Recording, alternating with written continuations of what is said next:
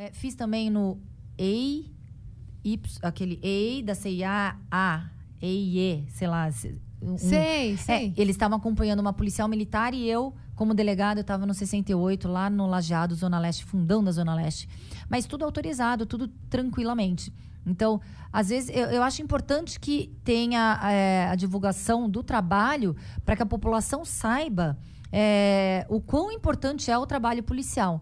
Agora, existem muitas polêmicas né, a respeito disso. É, teve alguma vez que você pegou algum caso assim, ou que você, ah, o seu sexto sentido ali, achou que a pessoa era inocente, ninguém mais acreditava e você conseguiu? Ou o contrário, que você achou que era culpado e ninguém mais acreditava e você conseguiu provar que era? Teve algum caso assim?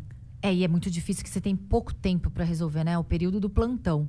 Chegou um porteiro é, quase linchado, é, até a delegacia conduzido pelos policiais militares, em que os, todos os moradores queriam linchar, falando que o porteiro tinha assediado sexualmente, é, estupro, né? Tinha, tinha, é, em uma menina que estava ali.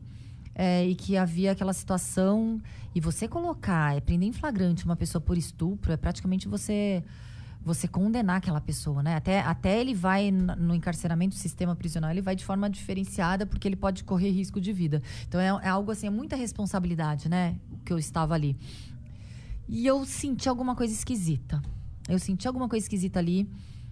Eu tive. Eu pedi imagens, né? Eu queria fazer tudo aquilo pra- porque eu que- queria ter um embasamento para poder efetuar a prisão. É muito mais fácil fazer, ah, tá bom, tá todo mundo falando que é, vamos prender, depois o juiz e o promotor se vira e o Sim. advogado se vira. Mas eu falei, Numa não. dessa a vida da pessoa acaba, né? Sim.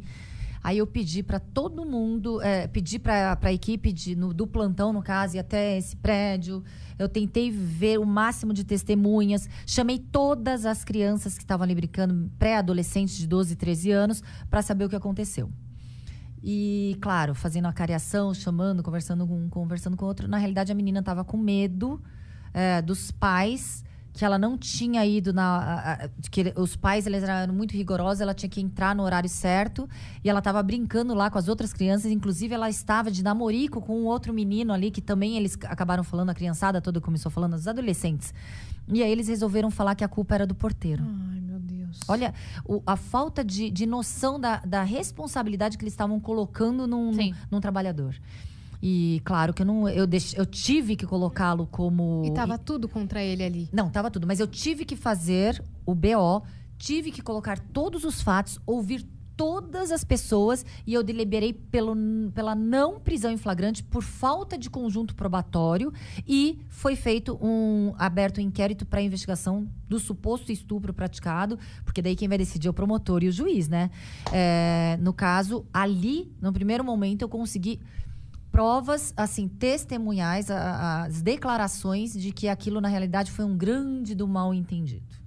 E depois esse processo correu? Você não, eu não soube? fico, eu não fico, porque são, é, são muitos casos, eu não, fi- eu não acompanho, porque também a, a gente muda, às vezes, de delegacia. Sim. Então eu não, não soube desfecho desse caso. Mas esse caso me deu uma sensação de que não era assim. Outra situação foi. Eu não gosto de falar mal da co-irmã, mas foi conduzido até, até mim um, um suposto averiguado de um suposto crime, só que ele, eles precisavam. é, é, saber se ele tinha praticado o crime ou não e não estava constando no sistema. À época, é, tinha, ti- ele tinha que ir até a Fundação Casa para ver se quando menor ele estava tava como procurado ou não etc. Ele foi intacto. Só que assim, eu olhei ali no ali no balcão ali do, da delegacia tava uma, uma menina de 18 anos com um bebê no colo esperando ele voltar. Quando esse homem volta, que também devia ter uns 18, 19 anos no máximo, ele volta completamente deformado. Aí eu falei, o que aconteceu? Ah, ele caiu da viatura.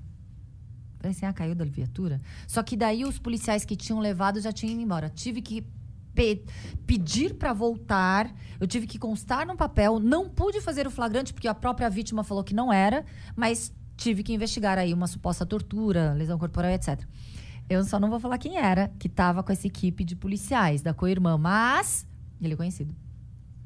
Entendi. Ele é conhecido. Eu vou interromper aqui de novo. Ah, o nome do filme que você tinha falado é A Última Carta de Amor. É. é maravilhoso. O final Fica- é maravilhoso. Fica dica aí. Então, Tá. A última, a última carta, Carta de, de amor. amor, Netflix e Bom Dia Verônica. Posso falar? Netflix Chorei também. de soluçar. Vou assistir então. O último que eu chorei de soluçar assim foi simplesmente Acontece, que eu assisti cinco vezes num Ai, fim de semana. Lindo. Aluguei lá no negocinho, botei, assisti de novo, assisti de novo, cinco É vezes em um fim de mesmo. semana. Ah, uma série bacana de ver, que a gente tava falando em estelionato sentimental, é Dirt John, é, é, baseado em fatos reais. Primeira temporada, a segunda temporada também é bacana, mas a primeira temporada fala exatamente aquilo que a gente tava falando. E Dirt John. Dirt John, e é uma arquiteta eh, californiana super bem de vida, assim, bonitona, na faixa dos 50 e poucos anos. Aí vem um Richard Gere se colocando como médico, e eu não vou dar spoiler, mas é uma série muito bacana.